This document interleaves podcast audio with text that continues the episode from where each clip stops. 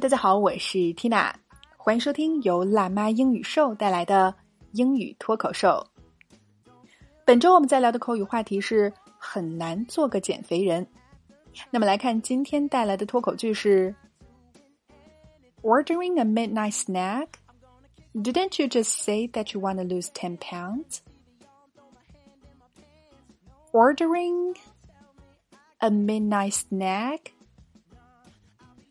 Didn't you just say that you wanna lose ten pounds? OK，老规矩，我们先来拆开分析啊。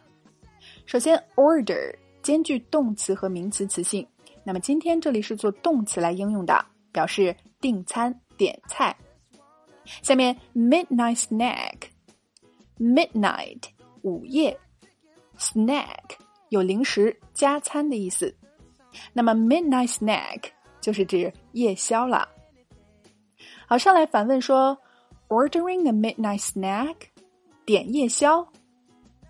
接下来依然是反问句说，Didn't you just say that you wanna lose ten pounds？Wanna 相当于 want to，表示想要。Lose 动词除了丢失之外啊。它在这里还可以表示减掉、减轻。我们周一节目中说到过，lose weight 就是减肥嘛。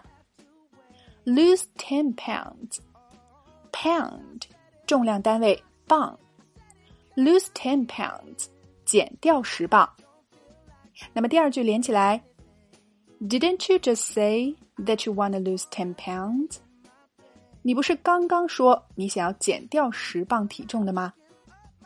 哎，对于减肥人来说啊，最最难以抵御的就是美食诱惑了，尤其是到了睡前肚子咕咕叫的时候啊。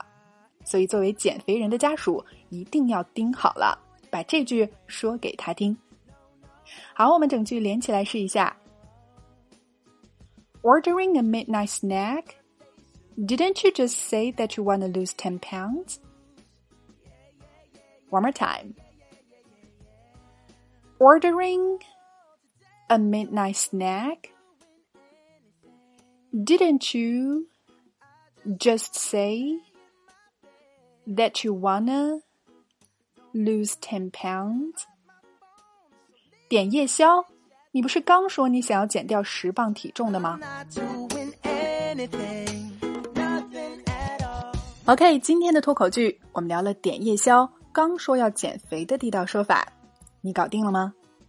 来试着大声跟读至少二十遍，并尝试背诵下来，在我们的留言区默写打卡了。